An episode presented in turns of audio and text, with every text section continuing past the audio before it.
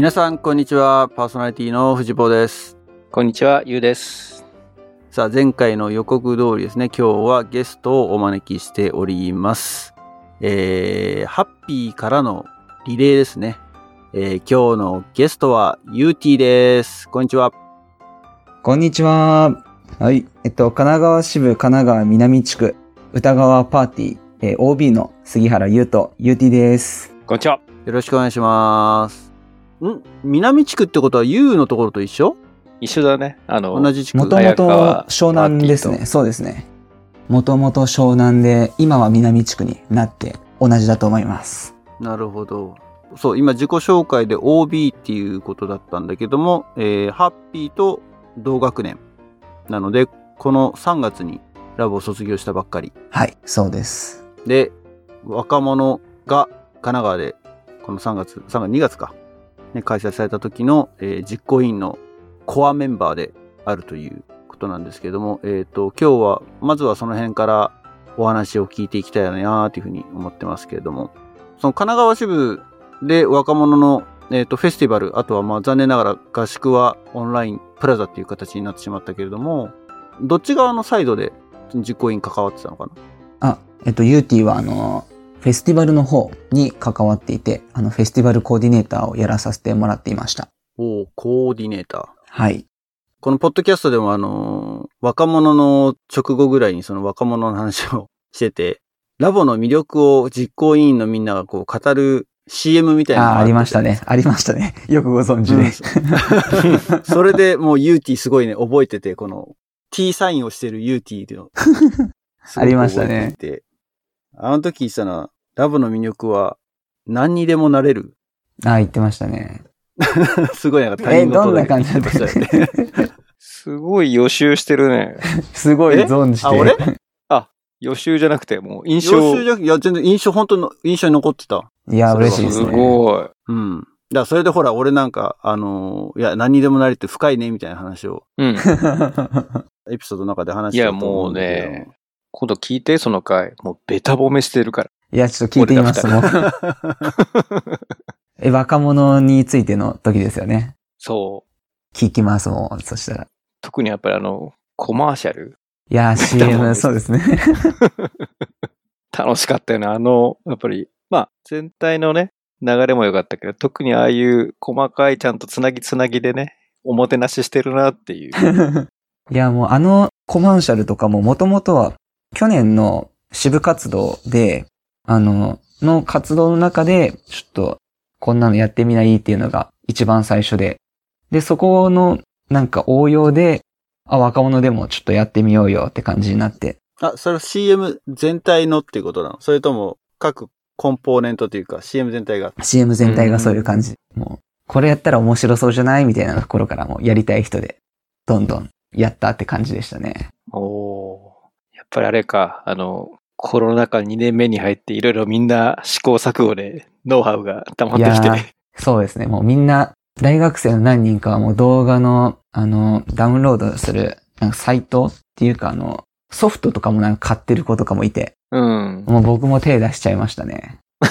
手出しちゃった。手出しちゃいました。動画編集の沼？動画編集の、そうです、もう、結構楽なんで、もう、楽でクオリティ高いのができるんでいいなって思って。え、ちなみに何のソフトを使ってるのかすごい興味津々なんだけど。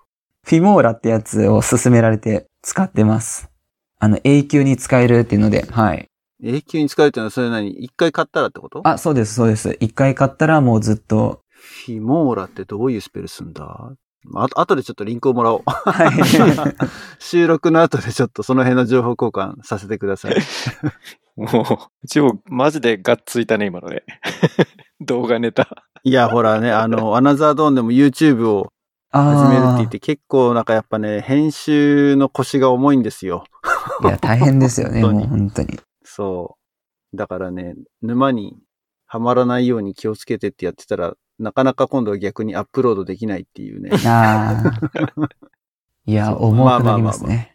で、その、なんだっけ？あ、ちょっとそう、個人的にだから一つ話を聞きたいなと思ったのは、その何にでもなれるっていうメッセージの裏側にこう、ユーティーの経験とかに基づいてそういう言葉ができたのかなと思ったんだけど、なぜあのことを、あのメッセージを選んだのかっていうところちょっと聞かせてもらっていいかな。あ、わかりました。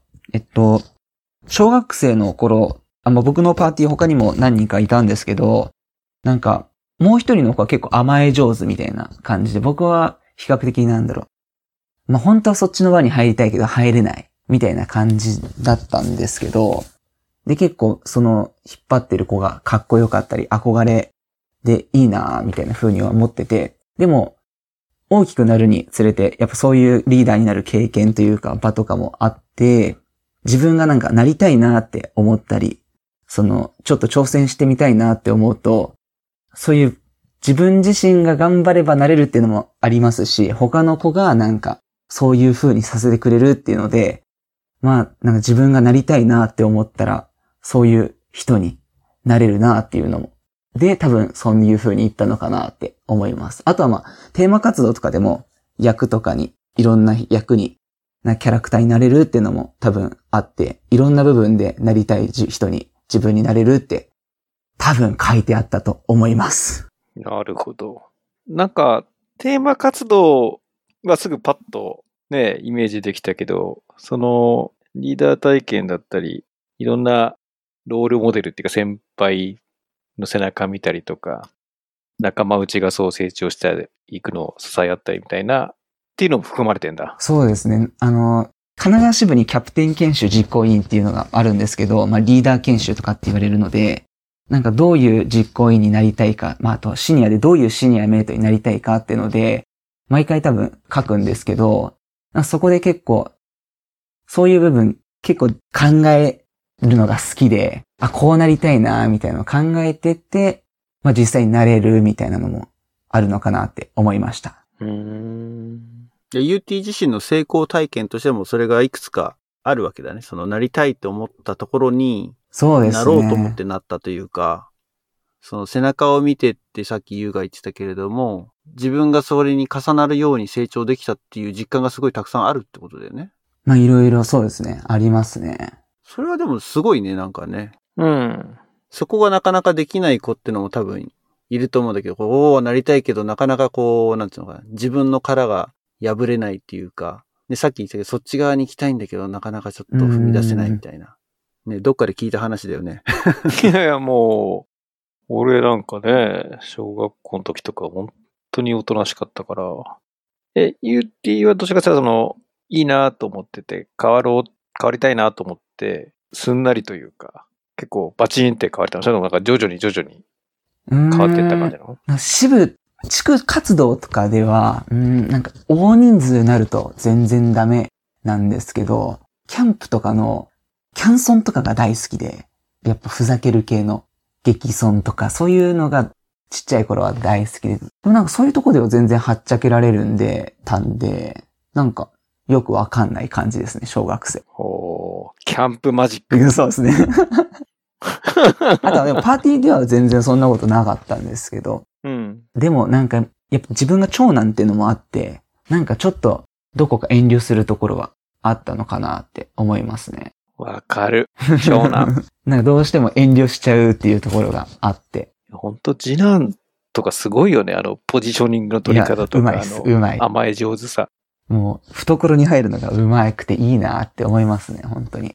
なるほど。で、さっきの藤本の質問のその成功体験的なところでどこら辺から、なんていうかな、認識し始めたっていうか、あ、なりたい自分になれたみたいな実感を伴ったのって、いつぐらいか？でも大学生になってからですかね、それこそ本当になんかいろんな支部、今まではずっとパーティー地区活動しかやってなくて、まあその中でしか見れなかったものが、まあ大学になっている支部に出て、あの、パーティー地区以外の人の目にとか、まあ活動に触れて、想像以上に相手の反応がいいなとか、あ、なんかめっちゃ喜んでくれてるじゃん、みたいなので、ひしひし実感してるって感じですね。大学から結構出始めた感じ？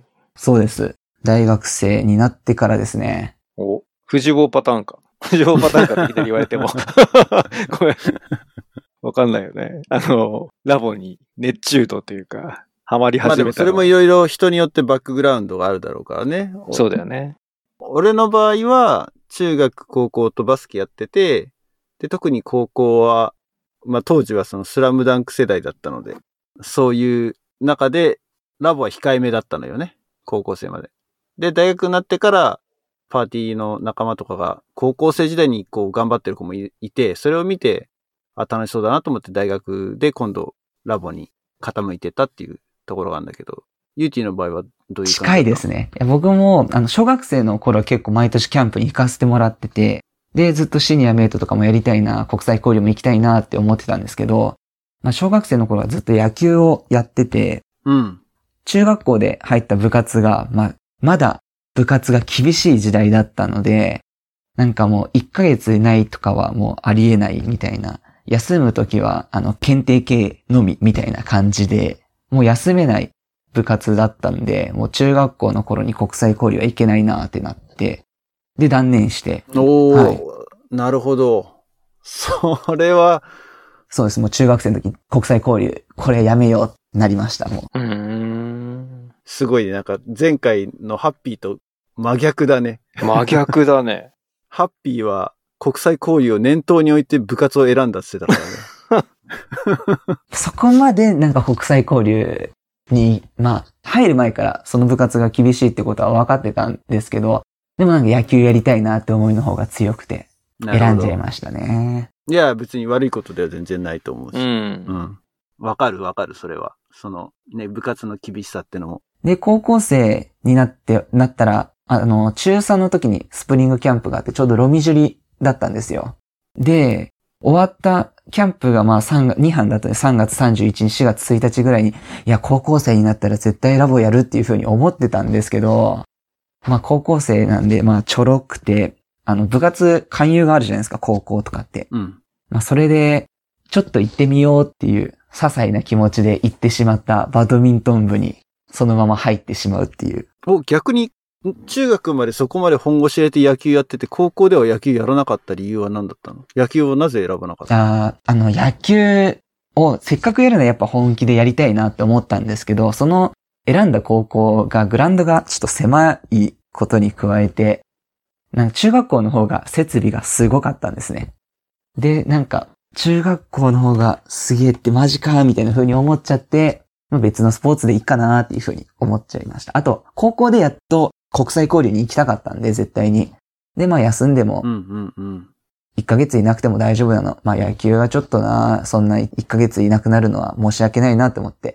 まあバドミントンならいいかっていう感じでバドミントン部に入りました。ちょっとあの、リスナーでバドミントンやってた人いたら気を悪くあそうですねなさらないでいただきたい。本当に舐めてました。あの、高校1年生の時。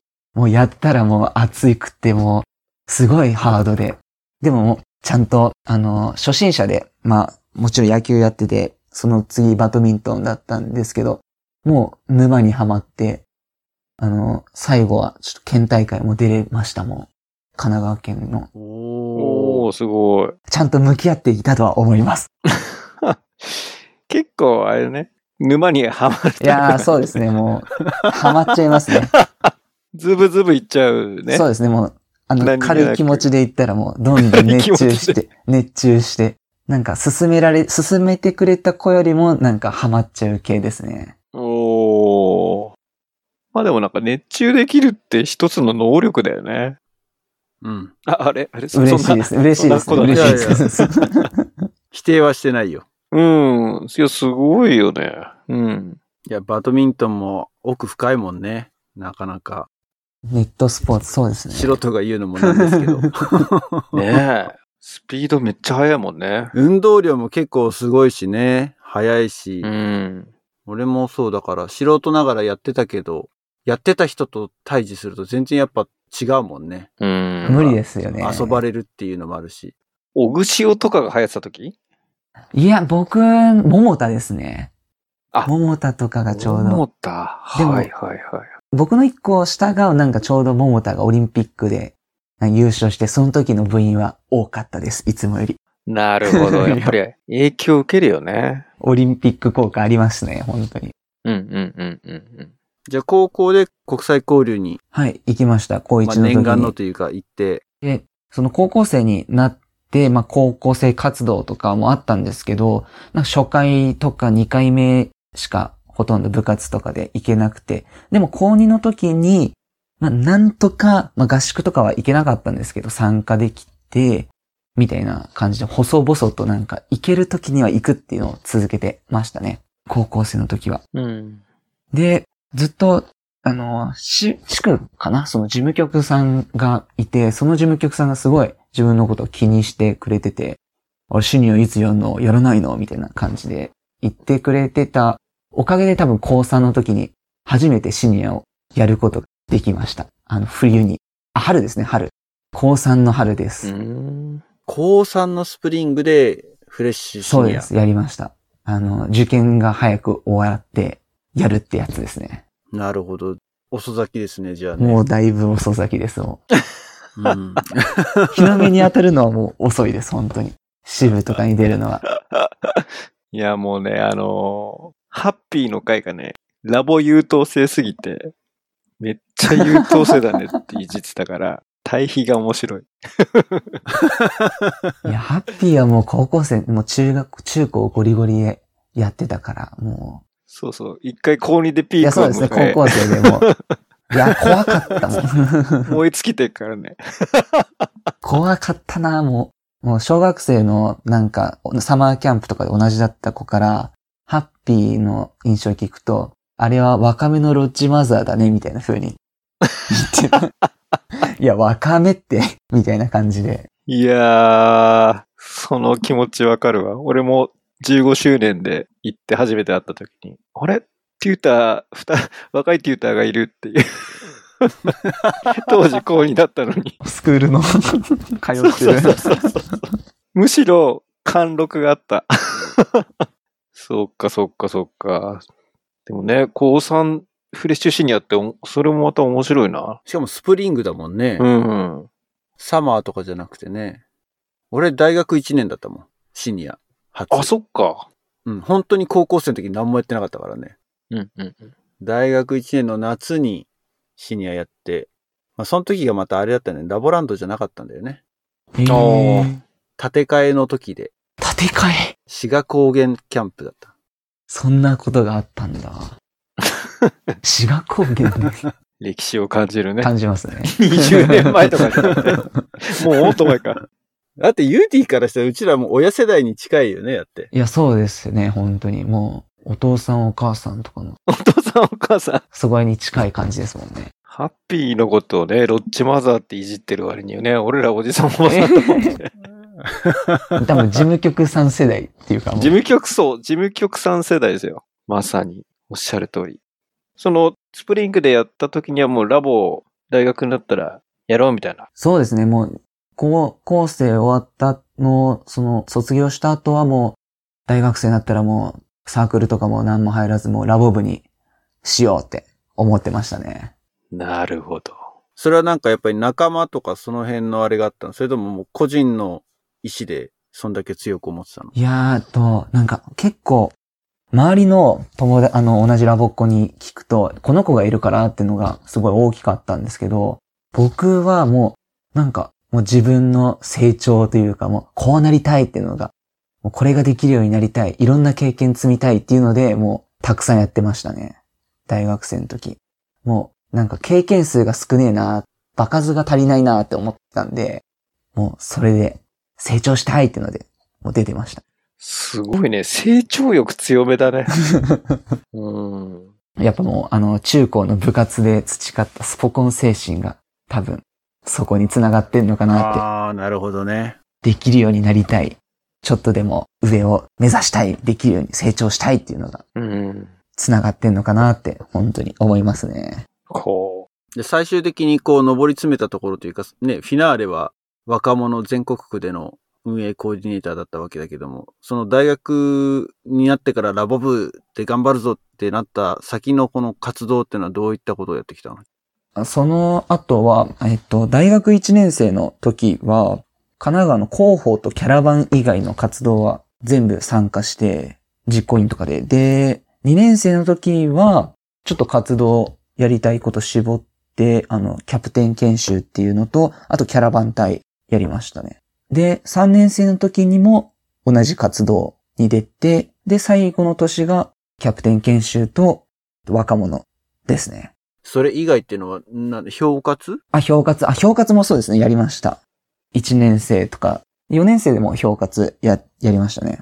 じゃあ、あとあの、な四層曲系のものは、そのコーチとかカレッジとかっていうのは、カレッジはやってなくて、でもコーチはそのすごいやりたくて興味があったんで、1年生の時に、あの、参加させてもらってたんですけど、学校で、あの、教職課程を取っていて、その授業がちょっと調べてなかった自分が悪いんですけど、あの、どうしても間に合わないんですよね、地理的に。神奈川の端っこ住んでると、新宿に。で、もう、授業が終わっていっても、もう会議終わってる時間っていうのになってしまったので、もう途中で断念っていう形になってしまいました。うーん、地理的制約があったということね。そうですね。。もう今は本当ズームとかでなんかできてるらしいんで、あんまそういう地理的制約はないら、ないっていう風に聞いたりはするんですけど、やっぱ対面しかなかった時はもう対面じゃないとダメみたいな感じだったので、もうダメでしたね。これはだから、良かったのかわからんけど、ね。まあそうですねなんとなくその、スポコン精神強めだと、逆にこう、コーチはハマりそうなイメージが。いやー多分ハマるか、ハマってたと思いますね、もう。その一緒にいた同期とかもすごいいいメンバー、面白いメンバーだったので。なるほどね。んじゃあ他の活動はじゃあ、あとはお主にじゃあ支部が中心だって感じかな？その、今の話だと。あの、地区活動も出てました。もう、地区活動。あ、支部と地区。そうですね。パーティーもそうですね。あれ、キャプテン研修って何やるの？あの、キャプテン研修っていうのは、あの、神奈川支部の高大生をあの対象にした、あの、他の支部でシニアメイト研修みたいなものなんですよね。うん、うん。高大生がどういうふうに、まあ、ラボ楽しんでとか、あとはどういう視点が大事だよとか、フォークソングを教えるとき、こんなことをポイントにしてるよね、みたいなことだったりとか、うん。テーマ活動、こういう視点入れたらもっと面白くならないとか、リーダーってなんだろうみたいなこと考えたりする活動ですね。それ主催は？主催が大学生ラボっ子なんです。大学生が主催なんだ。へえ。あ、ゆうやんなかった？そのリーダー研修会みたいな。シニアメイト研修会。シニアメイト研修会はコーチが主催してるようなイメージがあるけど、支部のコーチ？支部のっていうか、そう、コーチ会議に出ている支部の大学生。も、まあ参加してるっていう感じですね。うん。プラス、まあ、大学生、他の大学生ももちろん実行委員で関わってたけど、中心になったのはコーチのイメージだね。シニアメイトあー研修会に関しては。俺らの時はってことね。そうそうそうそうそう、うちらの時はね。うん。だでもそれと同じようなそうですね。毛色だよね、だから。うーん。え、シニアメイト研修会なんてあったんだっけ？記憶があんまないなんか他の支部だとそういう風に言われてるっていう感じで。うーん。キャンプでシニアをやる子たちは、あ、そうです。それまず参加しないとそれに参加。しなきゃいけなかった。そうです、そうです。ほうほうほうほう。え、俺、シニアやったよ じゃあ参加してるんだ。はずだよ。おーうん。それは参加条件だったと思う。参加条件なのね。そのシシニアとしてキャンプに入る条件としてシニアメイト研修会は、なんか2回出なさいみたいなで、そこで面接とかある。感じだった。はいうん、そうそうそうそう。うーん。だった気がするだから参加者で行った時、その面接がある時の研修はもう全然もう緊張してもう何も入ってこなかったですよ。へえ。参加者の時は。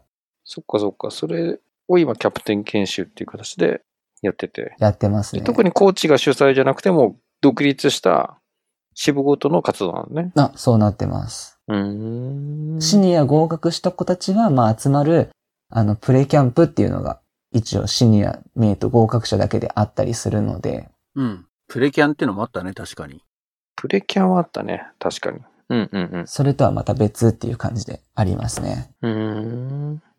なので、いろいろな活動を通して、まあその、もともとはその、UT の成長願望というか、こうなりたいっていう、一つ描いてたゴールがあった上でだとは思うんだけれども、まあ4年間大学生の活動を終えて、その自分がまず体得できたと実感していることってなんだろう、ラボを通して。ラボを通して。うーん、難しいですね。ああ、でも、今、まあ、4月5月のちょっとと出て思うのは、やっぱ人を見る力とか、あとは、時間の、とその仕事のやりくりっていうのは、すごいなんだ、身についてたのかなって思いますね。あ、まあもちろんなコミュニケーションとかもそうなんですけど、で、実感したのは、時間の、一番最初なんて言いましたっけ？人を見る力。人を見る、あ、人を見るのは、その、やっぱ自分が最初はの頃、なんか他の人に遠慮してたっていうので、結構、この人なんて思ってるんだろうとか、すごい気にしてたので、なんか、めっちゃ観察していくうちで、七に、あ、なんか、あ、今こう思ってるんだな。あ、こういう風にしたそうだなとかがすごいわかるので、すごい、あ、今僕、教員をやってて、なので、うん、うん。そこで、あ、生徒こう思ってるんだろうなっていうのが、なんか、手に取るように、まあ多分ちょっと違うかもしれないんですけど、大体わかるので、ああ、すごい、ラボ生きてるなって思いますし、仕事とかするときも、ああ、これとこれが今溜まってるのか、まあこの時間にやればいいか、みたいな感じで、なんかそのやりくりが、すごいスムーズにいってるのかなって思います。教員なんだね。はい、そうなんです。おー。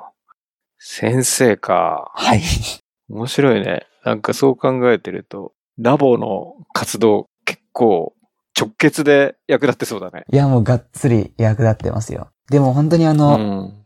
自分自身がすごい夏に CD たくさん聴いてて、で、科目も英語なんですけど、なんかちょくちょく、あの、ラボに出てきたようなフレーズというか、あの、単語があると反応しちゃうんですよね、やっぱり。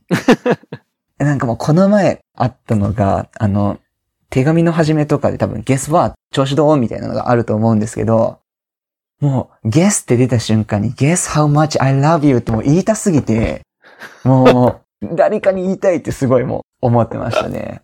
あと、ギ、なんかギブ人物とかもあった時に、うわ、タヌ、銀味噌ももう一杯くれないか。おー、言いたいっていう風になりましたね。もうそんな感じで過ごしてます。言いたくなっちゃう。言いたくなっちゃうんですよ。でこの前嬉しかったのが、あの、まあ、嬉しかったっていうか、まあ、勝手に喜んでたんですけど、あの、まあ、中1の学年なので担当してるのが、たまたま、あの、線路は続くやってたんですよ。うん。手遊びで。よっぽど暇だったのかわかんないんですけど。でも、それ見た瞬間にもう、あ、I've walking on the railroad ってもう歌ってる自分がもういて、もう、いやー、ラボ使えてるっていう風に思いましたね。うんでも、生徒から何、何歌ってんのって感じで目で見られて、あ、これ線路は続くような英語バージョンだよって言ってなんかさ去ってったんですけど、いやーもう、ところどころでなんか、ラボが入って嬉しくなってる自分がいます。面白いね。え学校にはラボっ子いなそうなの？あ、一人パーティーの子が、学年違うんですけど、いるんですよ。そうなんだ。はい。いいじゃん。もう、歌っちゃえば。もう、だからもう、で、ちょうどその、その子とハムレットを、あの、修了生の、修了発表の時にやって、たまたま廊下で、いやー、ハムレットがもう頭の中から離れないんだよってその子から、中二の子から来て、もう、最初のやりとりとかを、学校の廊下で言っちゃいましたね。小声で言いました。そんな、何フレーズの隠れ切りしたんじゃないんだからさ。ちょっとラボバレないようにみたいな。、やってましたね。いや、でも本当に出てくるもんですね。なんか、セリフとかは。すごいね。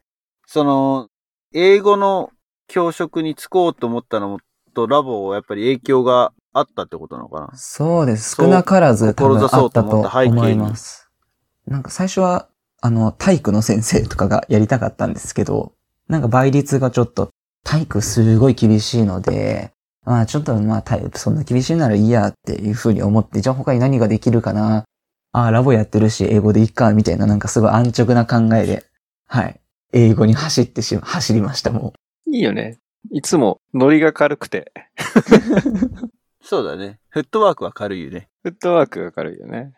でもその、大学1年の教職取ろうっていう時にはもうすでにやっぱりイメージがあったってことだよね。う。まあそうですね。大、その入ったところが、英語のところ取れるっていうので、まあ大学生になったら免許は取るっていうふうに思ってたので。うん。これはまたちょっと禁断の質問をしてしまうかもしれないんだけれども。禁断？なんだろいや、その、英語の先生になるにあたって、やっぱりその、ラボで身につけた英語の力と、学校で身につける英語の力っていうの、やっぱ違うじゃないですか。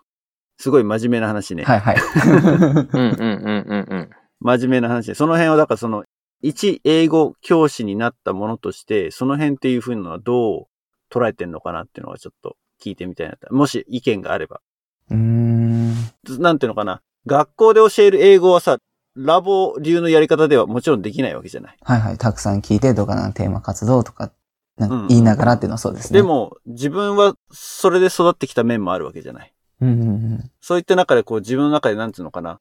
わかんないけど、こう葛藤が生まれるとかさ、今後出てくるかもしれないけど、今のこの、ね、教員になりたてほやほやの時点で、なんかその辺に対する、うん、自分のビジョンというか、視点がもしあったら、ちょっと聞いてみたいなって思ったんだけど。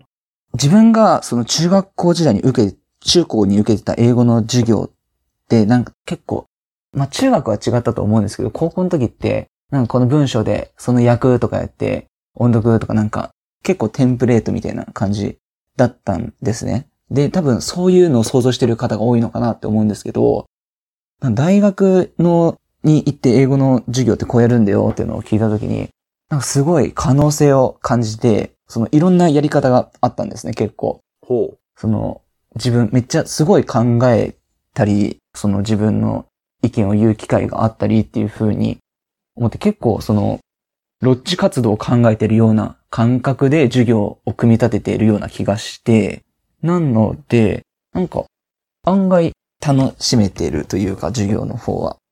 で、生徒も楽しんでくれてんのかなって思ってて、ラボのや部分を入れてくってところだと、まあ、あの、音読とかでもうなりきってやってる、言うってのがまあ、今自分がちょっと入れられている部分なのかなって思います。あとは、ジェスチャーとか、言ってる時どんな表情、どういうところで言って、なん、どういう表情してんだろう、どういうリアクションしてるんだろうみたいなのを考えて言うようにしてますね。う。その、教科書の音読。そうです、教科書のところで。なんか、いいなユーティー先生。ユーティー先生の授業めちゃくちゃ受けてみた。いいよね。なんなんかい良さそうじゃない？俺もなんかそうさっきのテンプレートのイメージが強かった。やっぱり中学校の英語の授業って。そうだよね。それは今、学校の方針とか世の中が変わってきてんの？そうです。多分、学習指導要領的になんかそういう風にしていこうっていうのがあるんですけど、まだなんか、いまいち浸透していないかったりとか、あとは実際に生徒がついてこれないとかなんか、まあいろいろ事情はあると思うんですけど、うーん。いや、結構でもその、その辺の裁量がありそうなところが、俺は驚いてるんだけど。あ、やり方のところ。やり方のそうそうそそうなんですよ。最初のなんか、例えば、うーん、風、疑問詞のところのなんか誰っていうところの風とかをその授業で扱うときに、なんかいきなり風はね、みたいな風にやるんじゃなくて、最初なんか風を使ったシチュエーションみたいなのを用意して、で、そこから今何使ってた？どういう、で、なんか気づきを促して、あ、こういう時に使うんだ、あ、こうやって使うんだってのをなんか、たくさん、だからあの、CD のなんか聞き込みみたいな感じ、たくさんインプットして、あ、これかみたいな感じにやる流れが結構今、大学う。では言われてきたのうで、その、出会う場面というか、最初のシチュエーションとかを結構もう、あの、自由に考えられますね。どういうふうにその文法事項と出会わせるかっていうのが、いやー、面白そ接続詞の I think that のところの think とかは、あの、ヒルナンデスの、あれあるじゃないですか、あの、10個のマス目を開けるやつ、えーあるんですよ。テレフォンショッキングじゃなくて、なフリップのやつです。あの、はい。う。うん。あって、それとかをなんかまあ、私は何々が何番だと思うとかをなんかわざと I think 何々 is number one みたいな風に言わせて、think たくさん言わせて、あ、今日 think なんだな、あ、思うなんだな、みたいな風にやっていくっていうのとかもできたりするので、なるほどね。いや、でもそれは大事だよね。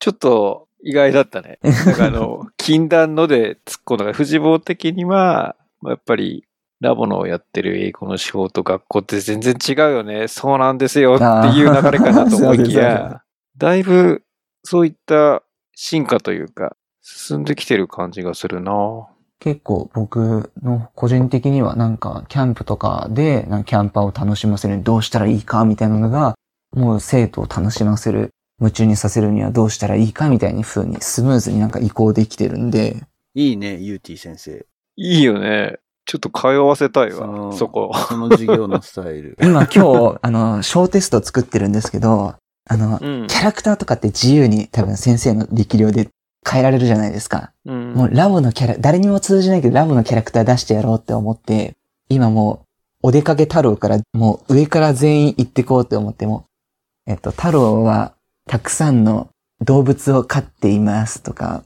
あとは、ゆきちゃんは太郎の友達ですみたいな感じでもう、全キャラクターし単元テストに出そうとしてます、今。やってます、もう。もう誰にも通じないですけど、もう。もう通じないですけど、もう個人自己満でもう全員出してあげようって思って、ストップ太郎ちょっとが。楽しみです、もすごいな。でも、本当そう、さっきも言ったけど、その裁量が教師に委ねられてるのは、驚きだけど、すごくいいことだね。うん。なんてあんまり、俺の中でイメージ的にはこう結構もう教科書、ね、それこそね、この時にはここまで行ってみたいな、その教科書をちゃんとトラックしなきゃいけないみたいな、先生側のイメージがあったんだけれども。う。あ、でももちろん教科書も使えますもん、もちろん。あ、もちろんもちろん、うん、そうだと思うけれども、うん。でも、そうですね。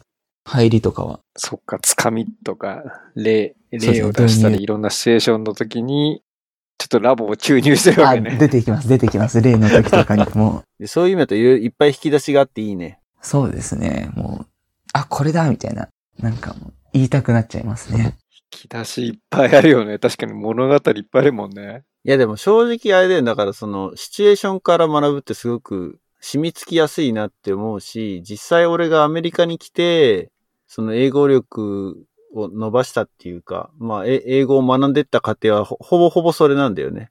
他の人が言ってることを聞いて、そのフレーズを自分でも使ってみるみたいなのの繰り返しだから結局。いや、でもその、その方針はでもすごくだから俺は好きです。あ、はい。いやでも、いくらやっても、あの、できるようにならないとダメなので、もう、頑張れーって感じです。うーん。今の話の流れでいくと UT 的にはじゃあそのロールモデルにするようなこう英語の先生だったり、もしくはあとはこうなりたいっていう自分の先生像みたいなのってのはあるの？あー、こうなりたい。うーん。大学生の時に、先輩とかがあの授業を見せてくれるんですけど、なんか、すごい全部のえ生徒に緊張感というか、いつ当たるんだろうみたいな感じで、ちゃんと全員が参加してたりするので、なんかそういうみんなで作っていけるような授業をしたいなっていうふうに思って、どうなりたいっていうこういう風なのを作りたいな、こういうロッジ作りたいなみたいなのが結構ありますね。すごいビジョンメイキングするよね。その、あ、イメージそうですね。こうなりたいな、みたいな。だそこに向けて歩みを進めていくっていう。んそうですね。だクラスしかり、授業しかり、まあ、さっきのキャンプに例えてくれるのが、ラボっ子的にはすごいグッとくるんだけど。こういうロッチにして、こういうキャンプにしたいみたいなビジョンを描きながらそこに近づけていくというか、仲間と作っていくみたいでも逆にそれのイテレーションをしていって、ある意味違った種類の優等生かなと思ったのは、しくじったし話があんまないなと思って。大きなしくじり。うん。しくじったら、例えばどんな、パッと出てこないってことはあんまないってことか、結構すべてが思い描いた通りに進められてることがほとんどってことだね。それもそれですごいな。な。まあでも最初の入りはね、まあ長男でいろいろ甘えたかったり、ね、もっと出せたかったけど、出せてなかったみたいな、そういう、キャンプででもしくじってます、ちゃんと。お、なんだなんだあの、うん。やっぱ、すごい自分が沼にはまっちゃうって言ってたじゃないですか。もうそれで。すごいやっぱ楽しみたい、こうしたいっていうので、すごい準備するんですよ。まあいいことだとは思うんですけど、それで、どうしてもペアになると、やっぱ温度差というかそういうのが出てくるじゃないですか。うーん、なるほど。その時にどうしても、やっぱ高校生の経験がない自分は受け入れられなくて、そのことが。うん。キャンプ中はすごい仲はいい感じだったとは、に見えてたとは思うんですけど、いや、もっとペアと仲良くなれたなーっていうのはありますね。なるほど。絶対やらかしたなーってもう思ってますもん。ごめんねって。もう絶対ご了承したよなーってもう思います。今思うと。圧をかけちゃった感じ。そうですね。はい、も 圧迫シニア。う、もう自分のやりたいことと、当然俺たちのキャンプはこれぐらいやるよね、みたいな。えこうしたいんだけど、え、なんか、この時間他に何かやりたいことない？みたいな。ある？何、どんなこと、このロッチ活動にどんなことややりたい？やる？みたいな話してて、もうなんか出てこなかったりして、はぁ、みたいな感じだったことがあったので、なるほどね。はい。うんうんうんうん。えそれはいつ反省したの？いやもうそ大、の大学1年生の後半の若者に参加してですかね。うん。若者参加して、あの、他支部の4年生とか、その、他の学年の人たちと関わって、すごい1年間と今後を見つめ直す、プラス考える時間があって、そうかーっていう風にちょっと、まあ、ちょくちょくのいろんなタイミングで、なんか申し訳ないなと思ったんですけど、その時にちゃんともう、ああ、本当にごめんって思いましたね。へえ。気づきがあったわけか。もう、はい、もう、視野狭えなって思ってまはあ。いやでも、あれだよね、若者、大学1、2年ぐらいで、その気づきを得てるっていうのは、良きだよね。す。そうですね。もう気づかないよりは全然もう。じゃあ、あれだね、なんかその、しくじった、まあ、さっきの自分が、だーっとやっぱり熱中して、もう、ビジョンがあるがゆえに、もうそこに突っ走っちゃうみたいな。そうですね。それが多いですね。周りがちょっと見えなくなる時があったけど、でも、大学生の前半で気づけたってことは、だいぶその後半はそういうのを意識しながら、いや、でも、意識してても、やっぱそういう部分はあったと思います。普通にもうん。う。もう止めるのが大変って本当によく言われるので、も今回のじゃあその若者はそういうのはどうだったの？う。若者も、うーん、もうそうですね。最初の方はもうその熱量で、でもそれがまあ、うまい、いい方向に行ってたの、部分が多かったのかなとは思う部分もありますし、前半でやっぱり、あの、あんまり支部活動に今まで出てこなくて、もちろん自分自身もわからないことだらけなんだけども、みんなもわかんないことだらけで、うーんと、ここ、これまでにしようね、みたいな、リマインド系が多くなってちょっと怖いっていう風に言われたことはあったので、うん。やっぱまだダメかみたいな風に思ったことはありますね。うん。意外とこう、若者の話中心というよりも、ユーティーのこのラボ反省のね、反省話が今日は中心。反省会じゃない、反省ってそっちの反省じゃない。あ、そっちの反省あ、反省よ。はい。反省だよね、反省。うん。でしたけれども。はい、ありがとうございました。面白かったね。あれ？反応がないよ。いや僕自身は楽しかったです。あのー僕自身は楽しかったです、も唐突な締めだったから、あ、ごめんごめん。ちょっとし、あの、動揺が隠せなかった。いや、でも面白かったな。あの、ね、ラボの話っていうかね、ラボ人生の話かと思いきや部活に行きスポコンからの先生になって、全部回収してるよね、伏線を。そうですそうだねね。そう言われると。すごい。うん。いやー、なんていうのかな。ユーティも優等生だったな。あ、でも、そうだよね。そう。そう思うよ、俺も。いや別にあの、いい意味でよ。あの、いい意味で？なんだろうね。でフォローが必要なシーンにはなってないんだけど、なんかでも本当授業を受けてみたい。あの、うちの子たちとか受けさせたいって思った。その先生としてのユーティーの活躍を本当に応援したいですよ。うん。まあね、まだ先生の道は始まったばっかりですけれども、ラボとのコラボレ、コラボレーションではないけどね、自分のラボの経験をうまくこう、活かしていけるといいですね。仕事の中でね。はい。ということで今日はゲストに UT をお招きして、えー、お話いただきました。アナザードンポッドキャストでは Twitter、Facebook で情報発信をしています。あとですね、えサポータープログラム、我々の活動を支援していただけるという方はぜひですね、えーキャンプファイヤーコミュニティというところで、えサポータープログラムというのをサブスクライブ型で用意していますので、ぜひそちらの方のページアクセスしてみてください。ホームページの方にサポートというリンクがあります。あとは、えー、エピソードのショーノートの方にもリンク貼っておきます。はい、ということで、えー、UT、今日はありがとうございました。ありがとうございました。ありがとうございました。それでは次回の配信、リサの皆さん、お楽しみに。ごきげんよう。バイバイ。バイバイ。